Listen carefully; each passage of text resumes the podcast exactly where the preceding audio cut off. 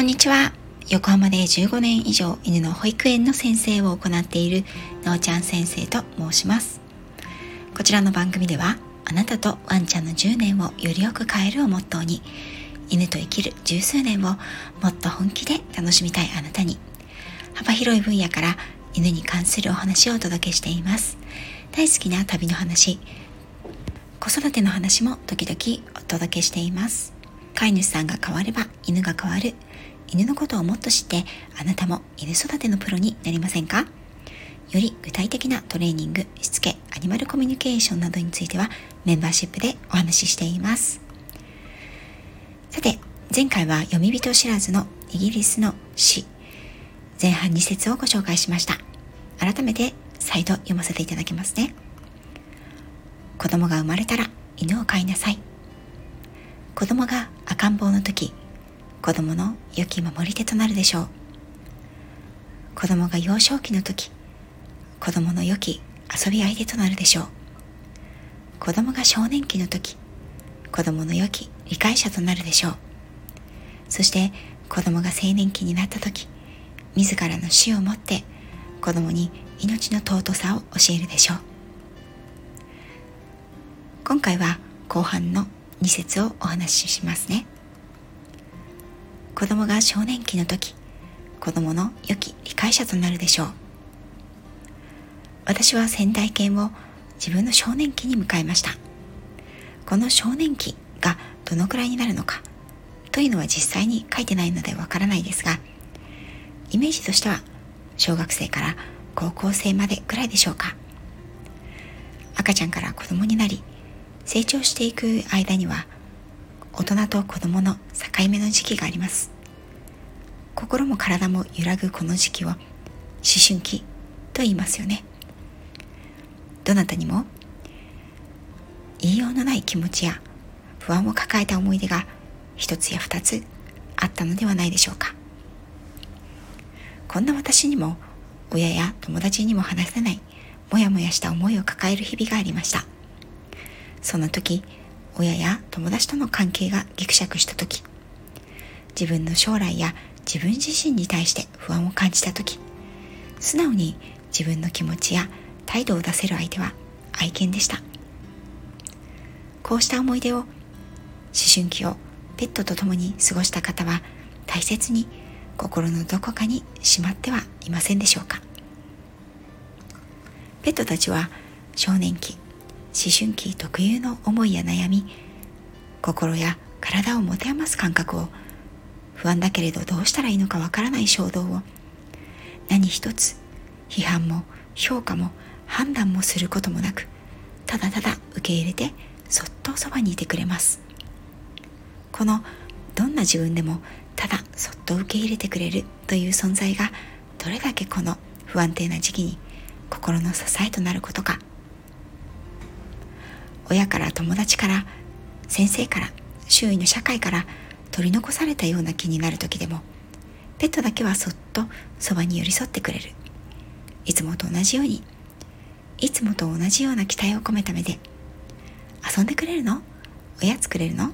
撫でてくれるの？お散歩行ってくれるの？とキラキラ尋ねてくる。心と体は連動しています。ペットを触ることで幸せホルモンと呼ばれるオキシトシンが出ることは科学的に実証されています。一緒に外出をしたり触れ合ったり遊ぶことで心は溶けていきます。なんだかわからない心のモヤモヤをペットたちは優しく受け入れて解きほぐしてくれるでしょう。それはもしかしたらペットたちしかできないことかもしれません。そのことをこの詩は子供の良き理解者となるでしょう。という言葉で非常にうまく表現していると思います。思春期の子供には大人の還元よりも犬との触れ合いの方が効果的というのは本当のことだなと思います。ただしこれも小さな頃からの触れ合いがあってこその両者の関係となりますけれど。子供が荒れているだから犬を飼うなんとかなりますか？と聞かれたらその答えは声高にイエスとはいきません。そして最後。そして子供が青年になった時。自らの死をもって子供に命の尊さを教えるでしょう。家族として長年暮らしてきた動物たちの最後。もしかしたら赤ちゃんだったお子さんは成人し家を離れているかもしれません。忘れないでください。それでも動物たちにとってその子は家族。そのものです。たまにしか帰ってこなくても「おかえり元気だった?」と迎えてくれる存在。青年になった子供にとっては実家とともにいつもそこにいてくれる愛しい存在。そのいつもそこにいてくれた存在は残念ながら必ず先に旅立ちます。その時その子は何を思うのでしょうか？私が仙台犬を亡くしたのはイギリス留学から帰国して2年後でした。実家に住んではいましたが帰国してから勤めた先はハードワークで朝早くから夜遅くまで不在にすることが多く犬の世話はほとんどしてこなかったと思います。それでもある時廊下で立ち上がれなくなった愛犬を見ていつの間にかこんなに年老いていたんだ。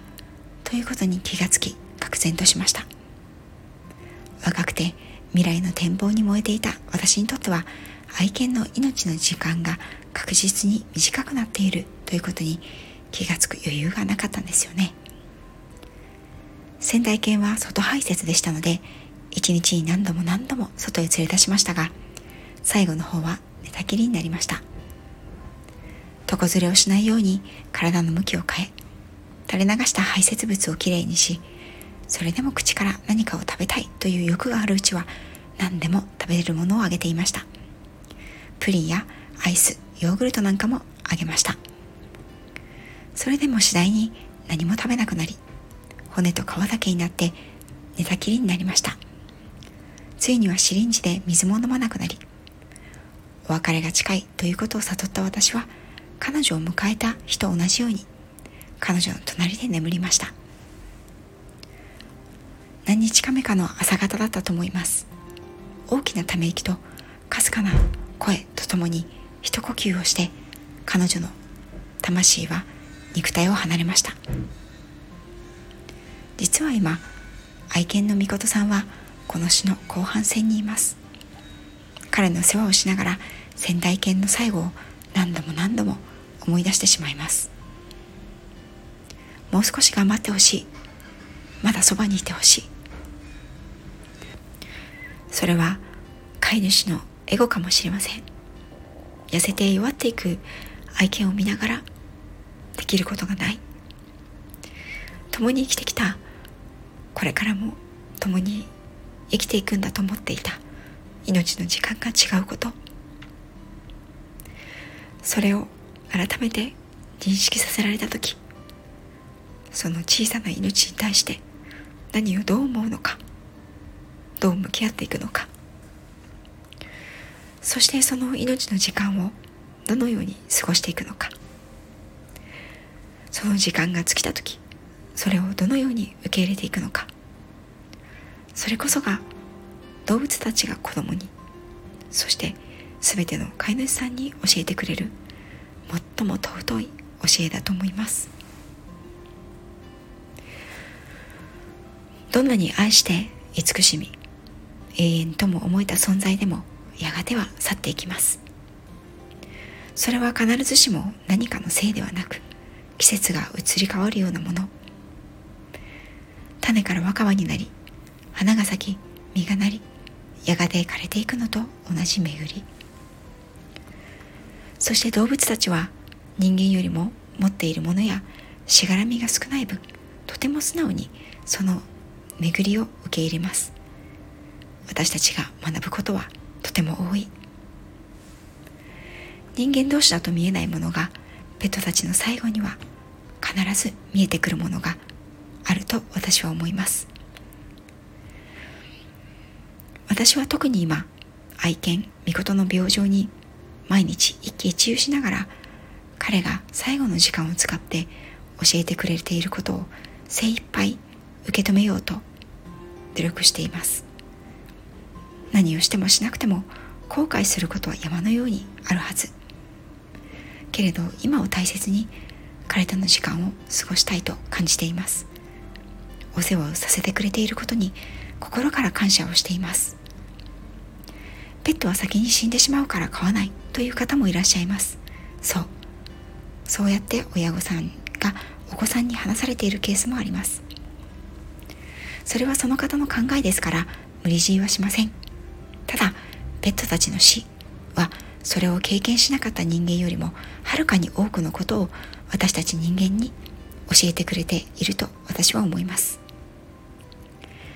さて今まで7回にわたり犬と子供についてそれぞれ子供さんの成長度合いや注意事項犬から見た子供についてお話してきました。今回で犬と子供のシリーズは一度おしまいにしますね。概要欄にシリーズを貼っておきますのでまだ聞いていない方はぜひ聞いていただければと思います。